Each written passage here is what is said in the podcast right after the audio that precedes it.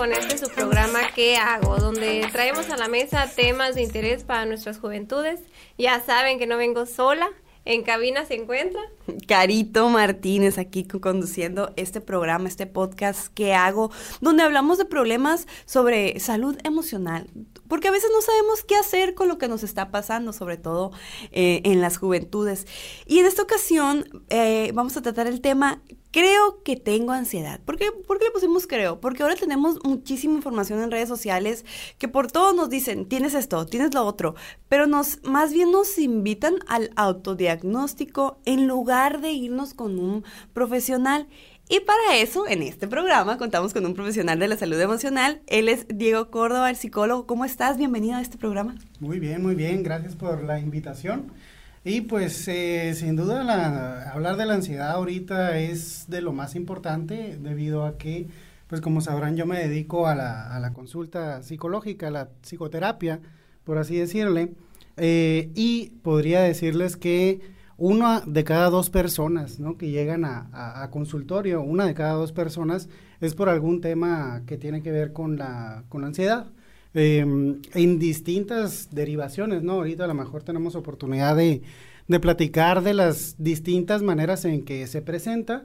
Y eh, me llama la atención el título, ¿no? Me llama la atención el título de Creo que tengo ansiedad porque ahorita nos va a quedar claro que todos tenemos ansiedad, pero eso no significa que sea necesariamente problemática y que hay una diferencia entre la ansiedad eh, que se, que digamos, opera en rangos normales y la ansiedad que opera en rangos que podríamos considerar trastorno. Entonces, eh, yo creo que es de las primeras cosas que van a, que van a hacer un poquito de ruido pero eh, que van a aportar mucho y esa es la intención de aportarle a la gente, ¿no? Mira, no íbamos ni cinco minutos y ya sabemos eh, bastantes cosas que tenemos respecto a la ansiedad. Pero bueno, pudiéramos leerte en Google y decir, ah, la, es preocupación, miedo intenso, excesivo y, y continuo ante situaciones cotidianas. Es posible que se produzca taquicardia, respiración agitada, sudoración y sensación de cansancio. Eso es lo que viene en Google. realmente qué es. Eso es lo que consultan también los jóvenes, o sea, porque por más gracioso que se vea, pues tú, ¿qué es lo que tienes a primera mano en herramientas si tienes un, síntoma o crees que tienes un síntoma o viste un video en TikTok y, dices, ay, yo, yo tengo ansiedad, ¿no? Entonces, nuestras herramientas fidedignas, que no son fidedignas, es el Google y lo primero que te, que te saca y te arroja es eso. Ahora, dices, todos tenemos ansiedad. ¿Qué, ¿Qué hace que pase de, de lo permitido o la, lo normal a un trastorno? Muy bien, fíjense. Eh, primero que nada, respondiendo ¿no? la primera pregunta sobre qué es la ansiedad, pues aquí va a depender muchísimo del el enfoque que comencemos a, a aplicar para, para, tratar de analizarlo, ¿no? Y desde un enfoque biológico podríamos decir que, que tiene que ver con un cambio en el equilibrio bioquímico ¿no? que hay en nuestro sistema. Sin embargo, desde un enfoque, eh, por así decirlo, psicológico, emocional, podríamos decir que tiene que ver con la combinación de algunas emociones dadas ciertas circunstancias. Sin embargo, también desde un enfoque psicológico, si, si enfocamos otros aspectos, otras características de la ansiedad, podríamos también comentar que es una forma adaptativa de responder a situaciones. Es decir, eh, hay situaciones en las que no solamente es lo normal responder con ansiedad, sino que es lo adecuado responder con ansiedad. Entonces, eh, es algo muy interesante porque se suele pensar que la ansiedad es una especie de enemigo solamente porque se siente mal. Claro. ¿De acuerdo? Y no todo lo que se siente mal es necesariamente malo. Es decir, hay veces que sentirse mal es lo que resulta totalmente pertinente a una situación. Eh, por otra parte, también podríamos decir que la ansiedad es un componente de la salud mental, eh, es un elemento ¿no? que puede ser analizable eh, acerca de la salud mental y en general entonces de la salud. Es decir, se relaciona tanto con problemas de salud que pudieran ser subyacentes o antecedentes a la situación de ansiedad, como también puede relacionarse con problemas de salud que pueden derivarse, ¿sí? De que la ansiedad esté, digamos, elevada por encima de los niveles que, que serían convenientes, ¿no? Para, para el organismo y para la persona en particular. Entonces, eso respondiendo, ¿no? A la primera pregunta, y ya se empezarán a dar cuenta que tiene que ver con, con un tema bastante complejo, en el cual se han llevado probablemente cientos o miles de, de, estudios en distintas, desde distintas disciplinas y se han realizado y se siguen realizando tesis, libros, investigaciones en general acerca, acerca de este tema. Entonces, el tema sigue en crecimiento, especialmente ahora con, con las posibilidades tecnológicas que tenemos para hablar de neurociencias, por así decirlo, ¿no? Em, y por otra parte, ¿qué es lo que hace que eh, la ansiedad eh, se eleve mm, a, grado de trastorno? Más bien, aquí lo que tendríamos que eh, considerar primero es en qué punto la, la ansiedad, digamos, ya sea por su ausencia, ¿sí? O por su presencia, es inconveniente para la persona, es decir, para las actividades que la persona tiene normalmente. Y, aquí se dividen en muchas cuestiones, ¿no? Eh, nosotros podemos tener ansiedad ante cambios o transiciones que tenemos en la vida, pero estos cambios o transiciones perfectamente podrían ser de las relaciones a la mejor románticas, podrían ser eh, de las transiciones que hay de, por ejemplo, pasar de la preparatoria a la universidad, ¿sí? Es decir, educativas, cambios de contexto educativo, o podrían ser situaciones como, por ejemplo, em, estar batallando laboralmente, no tener un empleo o tener un mal ambiente de trabajo, etcétera, ¿no? Entonces, eh, ¿en qué punto podemos decir que se convierte la ansiedad en, en un trastorno? En el punto en que comienza a afectar la funcionalidad de la persona, es decir, la persona se siente mal y no solamente se siente mal, sino que comienza a tener malos resultados, comienza a tener malos resultados, que esto lo que hacen es empeorar su ansiedad. ¿Sí me explico? Eh, comienza la persona a tener malos resultados, empeora su ansiedad y evidentemente en este punto comienza a ser claro que se requiere de una intervención que se requiere una intervención y, pues no sé si te respondí la pregunta. ¿Cuáles serían eh, algunas características o signos de, un trastorno de ansiedad? Ok, particularmente... O sea, físicos. Sí, sí. Eh, en cuanto a los físicos, eh, hay que diferenciar entre el estrés y la ansiedad. ¿sí? Ah, Primero que nada hay que diferenciar entre el estrés y la ansiedad. El estrés, digamos, es una configuración del cuerpo que es discreta en el sentido de que empieza en un momento que desata eh, el estrés y termina en el momento que termina, eh, digamos, esa situación. ¿sí? Eh, entonces nosotros nos estresamos ante una situación que consideramos amenazante y, o retadora y luego cuando termina esta sensación, el estrés tendría que irse, ya poquito a poquito, pero el estrés tendría que irse y la configuración de nuestro cuerpo tendría que regresar a la normalidad.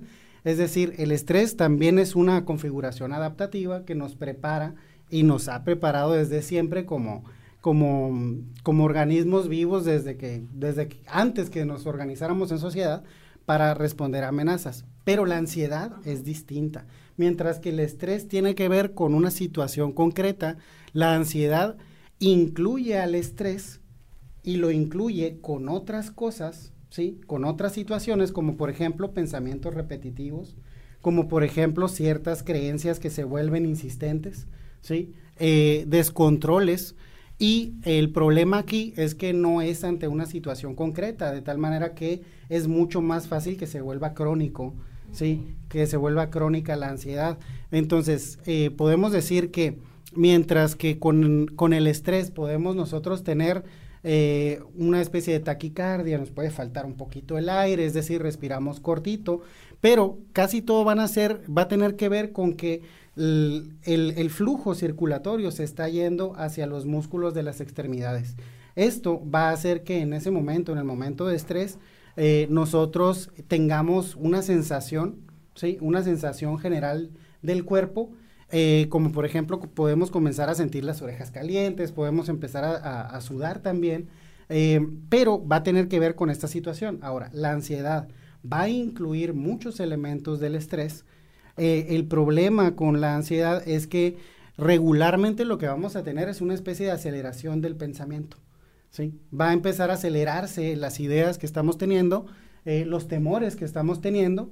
Eh, vamos a comenzar a tratar de eh, predecir qué están pensando de mí probablemente, qué es lo que me podría pasar y podemos empezar a imaginar múltiples escenarios, ¿de acuerdo? Entonces, dependiendo de las características de las ideas que me están produciendo, ¿sí? Eh, esta, esta respuesta de ansiedad y estrés, eh, podemos decir que, que, puede agarrar por distintos trastornos, distintas formas de trastorno. Por ejemplo, si a mí me preocupa, si a mí me preocupa una situación... Y me estoy preocupando. Si a mí me preocupa, si a mí me preocupa una, una situación en particular, eh, quizá yo pudiera recurrir a, a, una, a una actividad que en el pasado a mí de alguna manera me sirvió. A lo mejor fue ponerme mis calcetines de la suerte. ¿De acuerdo? A lo mejor yo me puse un día mis calcetines de la suerte y ahora eh, cada que tengo yo una situación me preocupo muchísimo porque no los traigo, ¿de acuerdo? Entonces, ah, esto eh, empieza a configurarse como lo que suele llamársele un trastorno obsesivo compulsivo, que tiene que ver con eh, una conducta repetitiva que se puede convertir en un ritual, suele convertirse en un ritual que tiene la persona y la utiliza para disminuir su estrés. Pero si no puede hacer eso, su estrés aumenta. Entonces, eh, aumenta a qué grado? A, grados de... Sí, exponenciales de, de, paralizarlo o de hacerlo que tenga un pésimo desempeño en cualquier cosa. Y esto le genera un miedo que hace que se refuerce, ¿no? La, la idea de que tiene que ejecutar el ritual y si no ejecuta ese ritual, algo malo va a pasar. ¿Sale? Entonces, este se deriva en muchas cosas. Si las creencias son de salud, van por un lado. Si las creencias tienen que ver con supersticiones, van por otro lado, etcétera, ¿no? Eh, eh, pero, por ejemplo, ¿y qué tal si a mí me produce ansiedad el pensar que eh, el físico es lo más importante, ¿sí? Y, y digamos, no lo digo abiertamente, pero en mi casa siempre aparentemente el físico ha sido algo muy importante y, a lo mejor mi familia critica a las personas con sobrepeso, critica a las personas que eh, se visten de, de tal o cual manera, ¿sí? Y, a mí se me va estableciendo la idea de que el físico es lo más importante cuando, cuando el físico y la apariencia es solamente una dimensión, ¿no? De la persona, una dimensión del ser humano. ¿Qué podría pasar con esto? Pues que a mí me dé ansiedad, que a mí me dé ansiedad que la gente piense de mí, eh, de la misma manera que yo he visto, ¿sí? Que se critica a las personas. Es decir, interiorizo yo ese proceso y comienzo a imaginarme que la gente me está criticando de esa misma forma. Y si la crítica iba por el lado de la obesidad a lo mejor o del sobrepeso, entonces yo podría encaminarme a desarrollar un trastorno de la conducta alimentaria. ¿sí? Eh, el trastorno de la conducta alimentaria Dependiendo aquí, por ejemplo, si soy una persona altamente controlada, altamente autorrestringida, lo más probable es que agarre por la anorexia. Pero si soy una persona que soy el otro lado de la moneda, que soy impulsivo, que de repente no me controlo, ¿sí? Eh, que no, no logro restringirme, entonces muy probablemente agarre por el atracón y posteriormente por la bulimia. Entonces, en ese sentido, si se fijan, eh, el origen está en la ansiedad, pero luego se genera una conducta y esta conducta es la que puede volverse exacerbada, exagerada, intensa, frecuente, y entonces esto es lo que esboza cuál va a ser el trastorno. ¿sí? Eh, ¿Qué tipo de trastorno es? Es como que de donde la, ansiedad es de donde parten muchos eh, trastornos, ¿no? bueno, los trastornos, por ejemplo, te estaba escuchando y, recordé a, una persona que competía con nosotros y decía que era Tauro y que los Tauros los martes no circulan.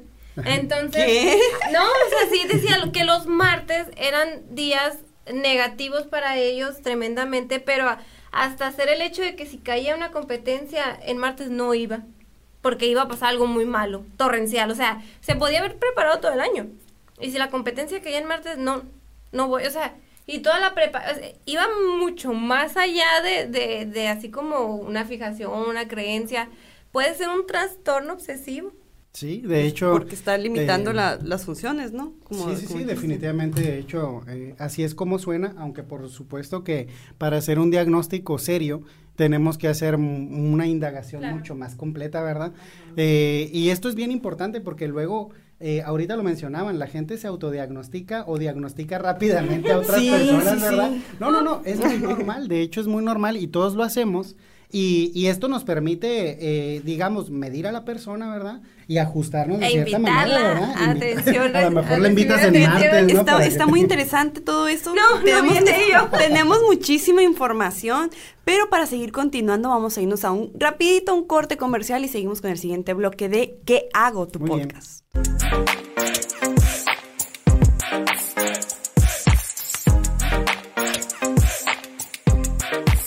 Y regresamos con su podcast ¿Qué hago? El podcast donde hablamos sobre la salud emocional y en esta ocasión estamos hablando sobre el tema de la ansiedad con el psicólogo Diego Córdoba. Y estábamos hablando de un ejemplo que la directora Rebeca nos puso que es sobre una persona que se preparaba pero los martes no circulaba. Y inclusive en una, si una competencia caía en martes, No, iba. no iba. Entonces, volviendo al tema uh, y retomándolo, la ansiedad ahí, ¿qué papel estaba jugando? No hay que autodiagnosticar. Ajá. Primeramente, muy Ajá. importante. No cometan ese error. Eh, y si conocemos o escuchamos en algún caso, situación de las que digamos el día de hoy, pues lo mejor es que acerquemos a nuestro conocido o nosotros mismos a recibir atención psicológica o a preguntarle, consultar a algún especialista. Sí, es que de hecho diagnosticar uno mismo o autodiagnosticarse uno mismo más bien sería síntoma, ¿no? Eh, Ok, que sí es muy por- importante. por- implica ajá, Por diagnosticar a alguien. Sí, ajá. implica que, que no tenemos, digamos, la, la paciencia o no le podemos dedicar y necesitamos ya una especie de respuesta. Y entonces sacamos rápidamente el celular y Google, por favor, ayúdame. ¿no? Entonces, Dime ¿qué, que podemos, ¿qué podemos hacer si yo Ajá. creo que a lo mejor una persona eh, cercana a mí tiene ansiedad porque veo que cierta situación le está afectando demasiado, está bajo mucho estrés y está impidiendo el buen funcionamiento de su vida? ¿Cómo ayudarla? ¿Cómo saber si es ansiedad o no es ansiedad? ¿Qué hacer? Pues porque, por ejemplo, en este caso estaríamos diagnosticando a la persona nosotras sin ser profesionales. En, en tu caso sí, porque eres psicólogo. Pero, ¿qué hacer? ¿Qué hacer? O sea, me pregunto para los que tenemos hermanos, hermanas, madres, pa- o sea, los padres de familia que ven que sus hijos tienen ansiedad, o que nosotros mismos decimos, ay, es que eso me produce mucha ansiedad, por eso lo evito. ¿Qué hacer? Fíjate, eh, dijiste varias cosas clave, ¿no? Pero la cosa más clave que comentaste es que este, este proceso, digamos, emocional, ansioso, eh, ya comienza a afectar a la persona, ya comienza a afectar a la persona y le afecta en el sentido de que puede volverse un ciclo vicioso, un círculo vicioso, en el sentido de que si yo ya me estoy sintiendo muy mal, prefiero no ir. Y si no voy, entonces no estoy. Y si no estoy, entonces quizá pierdo una oportunidad. Eh, si yo me estoy sintiendo muy mal, entonces eh, comienzo a preocuparme. Y si yo, por ejemplo, tengo un examen, ¿no? Y yo había estudiado, me había preparado, pero estoy muy preocupado porque es martes. ¿De acuerdo? Entonces los martes a mí me Los va mal. tauros así no circulan. Sí, los tauros no circulan en martes. Entonces, esto podría, digamos, casi casi que secuestrar mi capacidad mental y ponerme a mí a pensar en qué es martes, en que quizá me vaya mal y en qué podría pasar. Y esto me quita de, de ponerme a, a recordar qué es lo que estudia el examen, de concentrarme, quita mi atención del examen en sí mismo. Entonces, esto va a disminuir mi desempeño. Si mi desempeño disminuye de esta manera, yo podría tener un mal resultado, no solamente en algo como un examen, sino en prácticamente cualquier cosa, hasta para las relaciones personales, pues. O sea, si tú eres una persona que, digamos, su ansiedad eh, ha aumentado o se presenta ya con mayor frecuencia, en situaciones de interacción social, por ejemplo. Cuando tú miras a la persona que te gusta, ¿sí? Miras a la persona que te gusta y empiezas a, empiezas a reaccionar. Actuar natural. De una manera. Sí, Actuar natural. De, de actuar como quien dice, eh, de una forma en particular y empiezas tú a hacer cálculos de qué estará pensando de mí, me vio, no me vio, a quién está viendo. Me está viendo, ¿Sí? estoy fea, ay no, que no me vea, si- Si, así. se fijan, comienzas tú a utilizar, digamos, tu capacidad eh, de pensamiento para tratar de simular qué es lo que está ocurriendo en la cabeza de la otra persona. Y entonces tú estás haciendo esto y de repente voltea y te pregunta algo y tú te paralizas en ese momento o hasta sientes algo en el pecho, ¿sí me explico? Hasta sientes algo y entonces tú eh, dices eh, las cosas tartamudeando, dices una tontería y después piensas, qué tonto, ¿no? O sea, piensas... Y "Ay, luego no, te andas ah, eh, súper mal". autocastigando. Así tú es, mismo comienza y- un proceso de autocastigo, comienza un proceso de en el cual uno comienza a ser muy duro con uno mismo a veces, ¿no? Entonces, esto, si se fijan, tiene que ver con la ansiedad, no es la ansiedad en sí, ¿sí? Ya que la ansiedad en sí es esta forma de ajuste, es esta reacción, incluye componentes emocionales, incluye componentes que son eh, fisiológicos, eh, sin embargo, también es una situación, ¿sí me explico? También es una situación eh, y hay gente que funciona de manera muy pertinente en situaciones eh, que producen ansiedad y hay personas que cuando tienen ansiedad de plano prefieren quedarse en su casa los martes, por ejemplo, ¿no? Eh, es decir, no funcionan de plano. Ahorita mencionaste algo eh, que me provocó un poco de, duda. Dijiste que la ansiedad todos la tenemos, es depende de la situación que se presenta, pero que también está mal tener ausencia de ansiedad.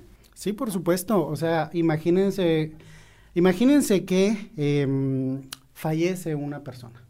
Sí, fallece una persona, es una persona cercana a alguien que conocemos y nosotros vemos que la persona tiene una reacción en donde se está riendo, en donde anda como si nada, decimos, ¿verdad? Y, donde la persona pareciera que, que ni siquiera está atendiendo que alguien murió. Y ustedes se ponen a pensar a la torre, ¿cómo va a cambiar esto la vida de esta persona? Falleció la persona a lo mejor que sostenía el hogar, ¿sí? Y entonces nosotros estamos viendo que esta persona está eh, totalmente evadida, ¿sí? Está totalmente evadida de la situación. Aquí nosotros estaríamos viendo el problema inverso, es decir, es una situación estresante en donde la ansiedad se está presentando de una forma irregular, se está presentando de una forma extraña en el sentido de que esta persona podría optar por eh, conductas evasivas de un problema real que requiere una solución real. Es decir, con esto eh, comenzamos a comprender por qué una persona cuando tiene problemas lo que hace es darse un atracón de series. Sí, porque cuando una persona tiene problemas, lo que, lo que quiere hacer a lo mejor es recurrir a fumar marihuana. Sí, eh, o eh, ir a fumar tabaco o, beber, etcétera. Eh, sí, en general, recordemos que, que, hay drogas que son estimulantes y hay drogas que son relajantes. Una persona que tiene un problema para manejar su ansiedad va a terminar recurriendo a sustancias que producen una relajación. esta es una forma como si se automedicara la persona y la persona podría ni siquiera darse cuenta de que lo está haciendo porque tiene un problema de ansiedad eh, pero lo está haciendo para poder funcionar, digamos, sin experimentar tanto emociones, emociones desagradables. Eso es lo que se me hace a mí bien peligroso y, y a la vez bien importante porque eh, cuando a uno le da ansiedad, uno no se da cuenta que está teniendo ansiedad, ¿no? O sea, tiene primero que dar ah, una ansiedad así fuerte o que pase algo físico para darte cuenta que esas emociones no están bien. O sea, digo porque a mí una vez me pasó que eh, estaba trabajando hace muchos años y yo traía, pues, traía escuela, trabajo, el novio tóxico, un chorro de cosas. Y hubo un momento en que me senté y dije, ¡ay, yo no puedo más, ¿no? Me senté y ahí me quedé. Ahí me quedé, ahí me quedé y al rato mis compañeras me tuvieron que sacar de la oficina y llevarme al hospital y, y así y el doctor así como que pues, le dio un ataque de ansiedad a esta muchacha. En mi vida había pasado, pues. Pero en la situación de estrés era tan, tan, tan, tan, tenía que ser ya 22 años. Era tan frecuente que llegó como que en ese momento como que mi cuerpo fue como que ya como que se desconectó, algo se quebró, no sé qué pasó y fue como que, ¡pum!, me paralicé, no me podía parar, no, me tenía que llevar arrastrando. Y ya cuando me, cuando me, después de la consulta, mis amigas es como que, ya nos dijeron que no traes nada, mis ex compañeras, ¿no? Y yo digo que, pero no puedo ni respirar, o sea, ¿qué está pasando, no? Entonces, si yo me hubiera dado cuenta, hubiera tenido esta información, hubiera podido detectar, e, esa siempre ha sido mi pregunta, hubiera podido detectar lo que me estaba sucediendo en ese momento. Y si sí, es cómo poder detectar que nos está pasando un, ataque de ansiedad. O sea, porque a lo que nos estás diciendo, cuando estamos en, en, esas situaciones no nos damos cuenta. Sí, de hecho. ¿Qué hacemos? De, de hecho, de lo que comentas, eh, es, es bastante relevante, especialmente después del asunto de la pandemia, debido a que como les decía, eh, los trastornos de ansiedad pueden derivar por, por múltiples caminos. Hay muchas opciones, digamos, que la gente opta para disminuir su ansiedad. Pero eh, cuando estas no son efectivas, uno de los de las ramificaciones que hay de la ansiedad y su trastorno es el ataque de pánico. El ataque de pánico, el ataque de ansiedad, a veces regularmente le dicen ataque de ansiedad cuando es un poquito eh, menos paralizante, menos fuerte, y le dicen de pánico cuando de plano inhabilita a la persona por completo.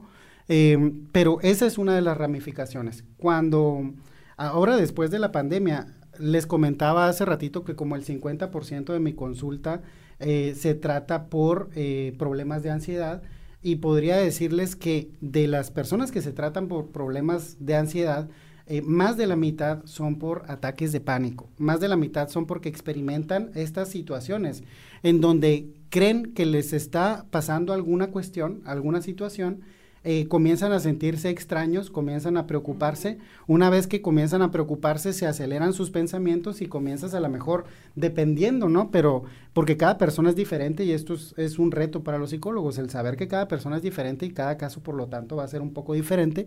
Em, puede empezar a, a, pensar la persona, ¿qué comí? A lo mejor eh, hice, hice algo mal eh, ¿será que me está haciendo daño el café? En esa vez fue lo que pensé, dije, es que me comí demasiado chocolate y casi no desayuné, y fue pan con chocolate, me chocomí, y dije yo, el chocolate fue el que me... sí, y luego piensas eh, en otras cosas, y luego piensas en, en qué estarán pensando de mí, se me notará, creo que se me nota, y entonces, uy, como que estoy empezando a respirar cortito, no será COVID, no será que estoy enfermo, a lo mejor era sintomático, y empieza toda esta todas estas ideas. Sobrepensar. Sí, sobrepensar, especialmente pensar de una manera acelerada porque eh, la cuestión está en que ese es uno de los síntomas de cuando está exacerbada la ansiedad, que se acelera el pensamiento. Una vez que se acelera el pensamiento, eh, casi casi no hay manera de detenerlo porque si luego te dicen, oye, cálmate, y tú empiezas a pensar, ¿cómo me voy a calmar? Es que qué fácil para ti y empiezas, es decir, en vez de desacelerar,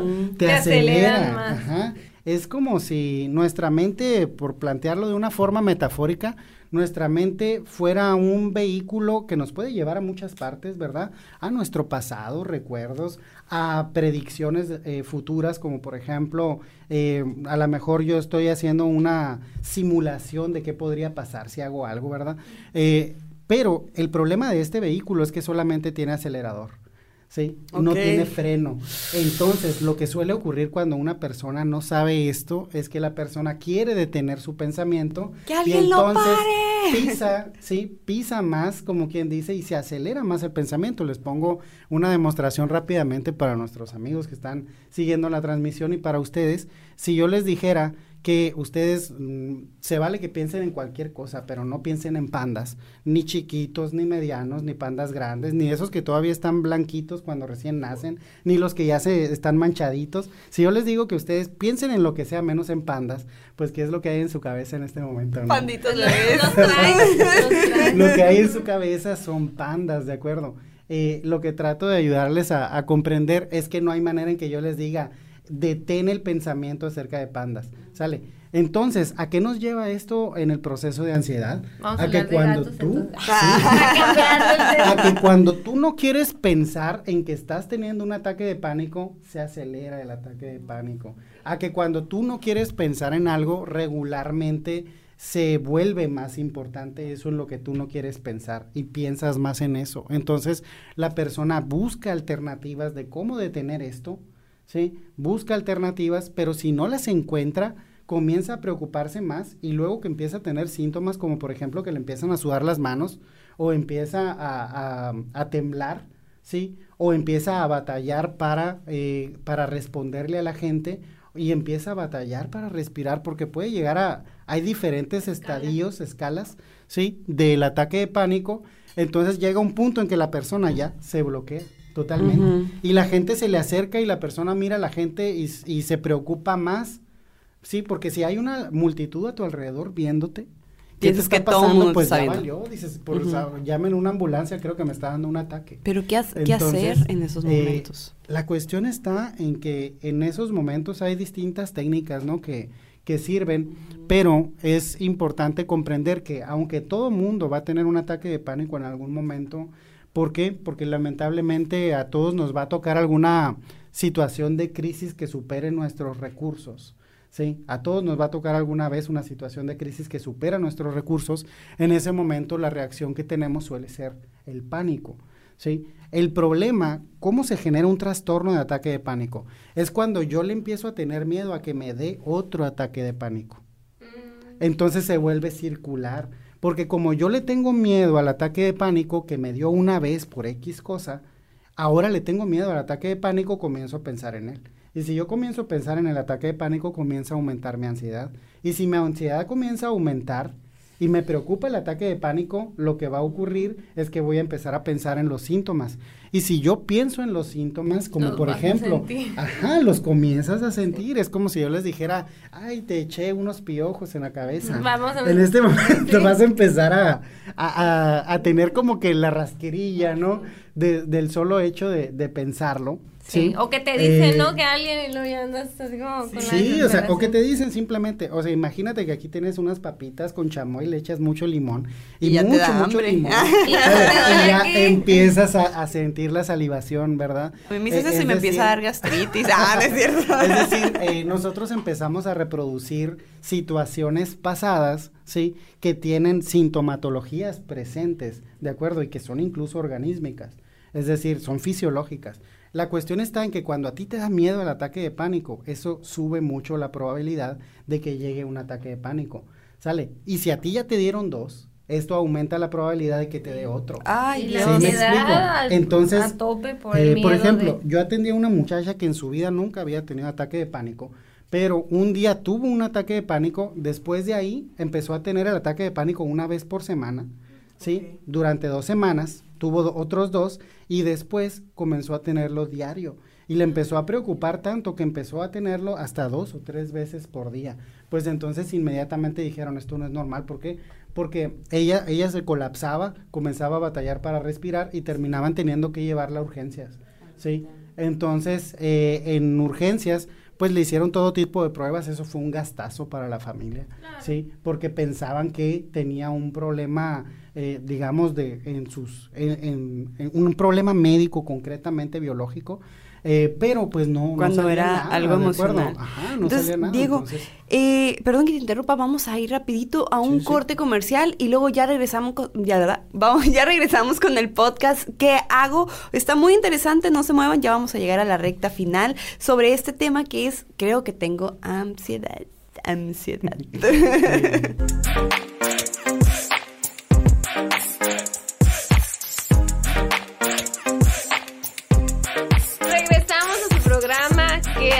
donde ponemos a la mesa temas que atañen y preocupan a nuestras juventudes. Muchas gracias por los que nos siguen escuchando.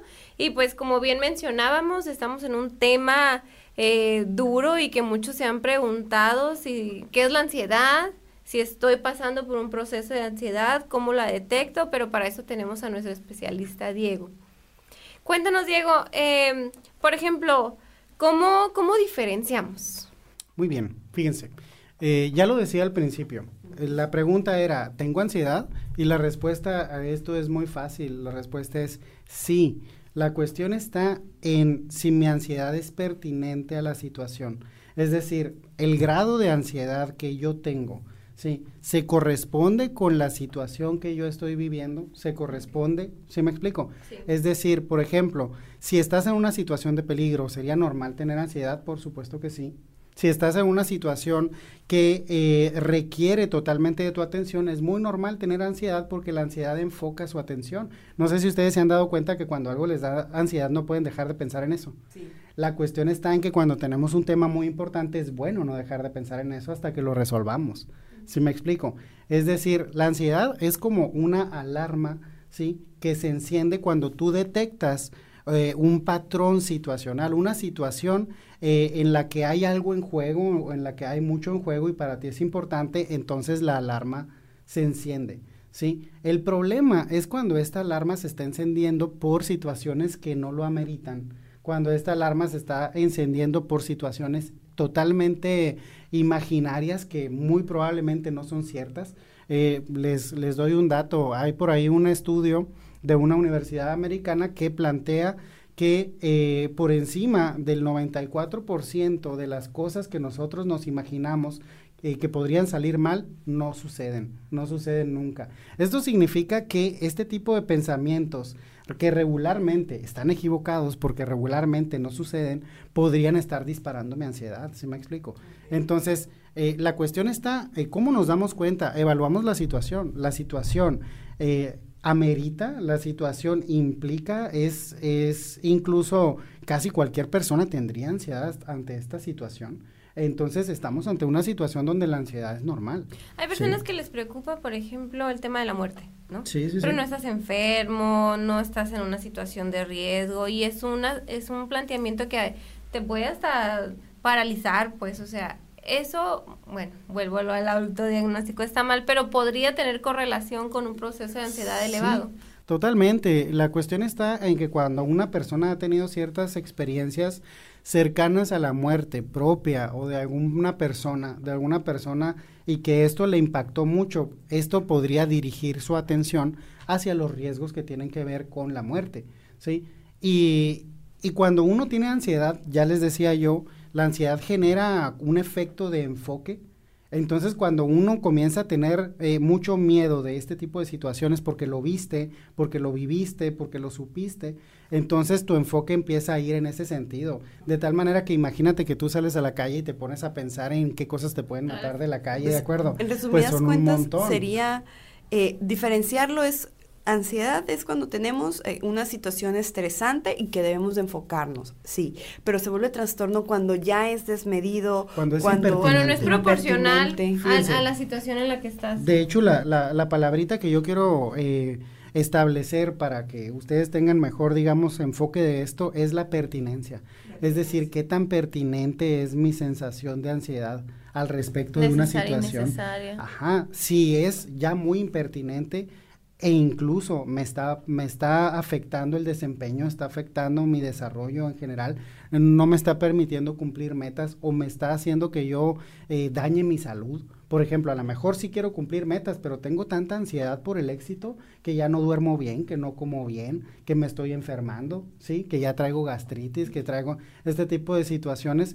Entonces, aquí eh, valdría ya la pena acudir con un psicólogo y no hay que, digamos, eh, no hay que preocuparse al respecto de ir con el psicólogo porque muchas veces una persona va con un psicólogo y con dos, tres sesiones mejora muchísimo su calidad de vida, ¿sí me explico? Comprende algunas cosas que necesitaba comprender que son específicas para su situación y a partir de ahí pues ya vamos de bajada, ¿de acuerdo?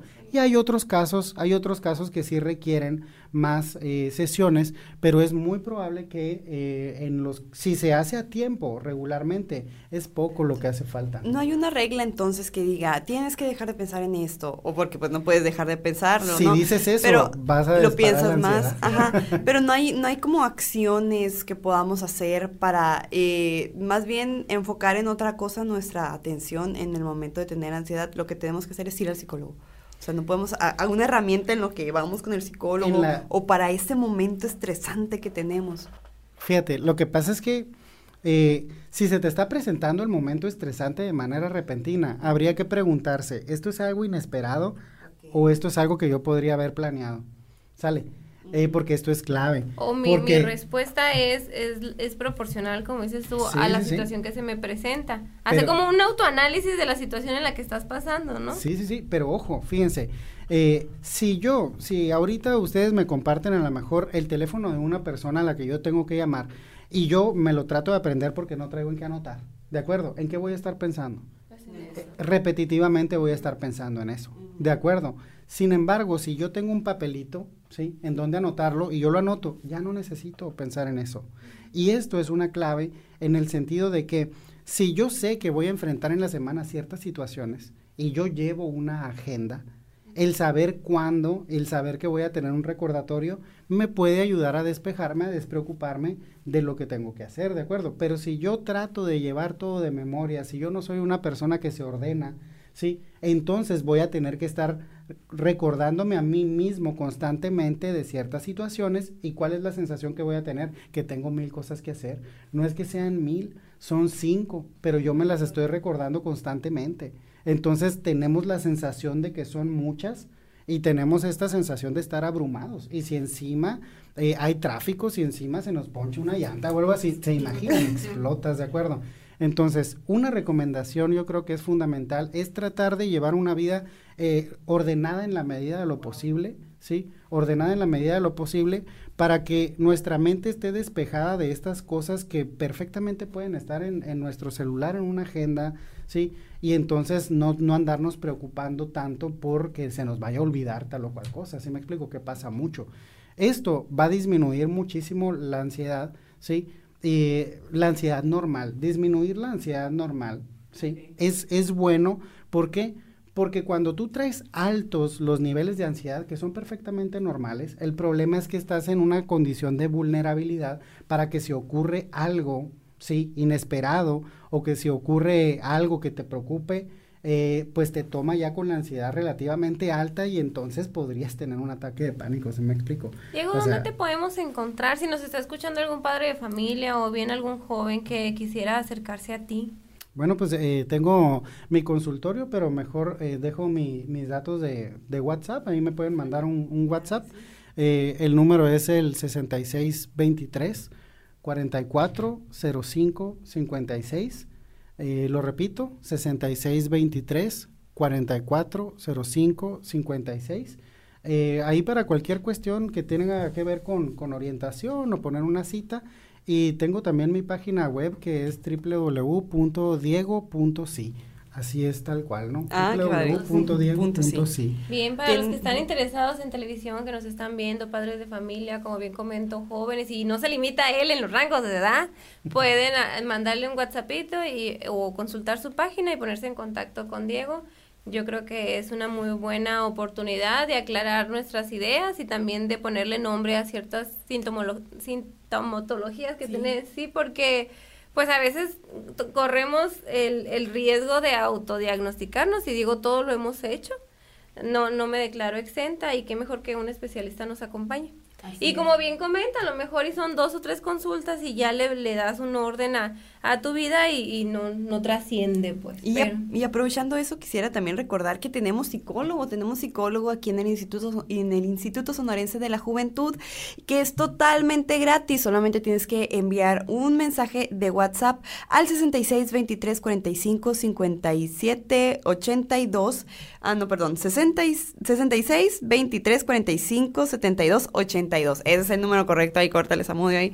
Este, para que manden ese mensajito y, se les va a agendar para los que viven aquí en Hermosillo, Sonora, en las instalaciones del Instituto Sonorense de la Juventud. Ahí tenemos este servicio totalmente gratis para todos los jóvenes. Igual pueden contactar aquí a nuestro invitado del día de hoy y pues lo más importante es ir con el psicólogo, así como vamos al, al, al, al, al médico, como vamos al gimnasio, como vamos al súper. Es importantísimo cuidar también nuestra salud emocional, ¿no? Yo siempre he dicho, y a lo mejor estoy equivocada, pero la atención psicológica es tan importante como la física. Si uno se hace una cortada grande y no la atiende, obviamente eso puede tener repercusión, caer en una infección y después generar otros problemas. Lo mismo pasa con nuestras, con nuestras ideas, con nuestra mente, y qué mejor que estar acompañados de un especialista y ponerle claridad a todas nuestras ideas. Muchas gracias, Diego, por acompañarnos. Muchas gracias a ustedes por la invitación y muchas gracias a, a su audiencia y pues aquí estamos, ¿no? Cualquier Un mensajito para los padres de familia que estén interesados en llevar a sus no, pues eh, más que nada eh, el entender que las cosas tienen solución. Muchas veces estamos tan dentro de los problemas, estamos tan metidos en los problemas que eh, se nos nubla, ¿no? Y no tenemos claridad acerca de cómo atender alguna situación. Y, y, comenzamos a sentir mucha ansiedad también, o sea, los padres también van a sentir mucha ansiedad. Entonces es importantísimo apoyarse, no pasa nada. es ahorita lo, lo, mencionabas, ¿no? Que es tan importante como la salud física y yo te diría que hasta más. Y te voy a decir por qué. Porque tú puedes tener buena salud física, puedes tener dinero y puedes tener de todo, pero si emocionalmente no estás bien, ¿qué vas a disfrutar? ¿Sí me explico? Entonces, es algo muy, muy interesante. Eh, el comprender este tipo de, de, de, cuestiones y sobre todo ganar claridad y de esa claridad nos sirve mucho para, para ir por la vida de mejor manera entonces, pues nada, muchas gracias y estamos para a sus órdenes para lo que se ofrezca. Pues ya oyeron a Diego que está a plena disposición de recibirlos a todos y a todas. Agradezco mucho tu tiempo, Carito. Ya se nos acabó el tiempo, pero ojalá nos puedan escuchar en próximas ediciones que siempre llevamos a la mesa temas que le interesan mucho a nuestras juventudes. Nos vemos.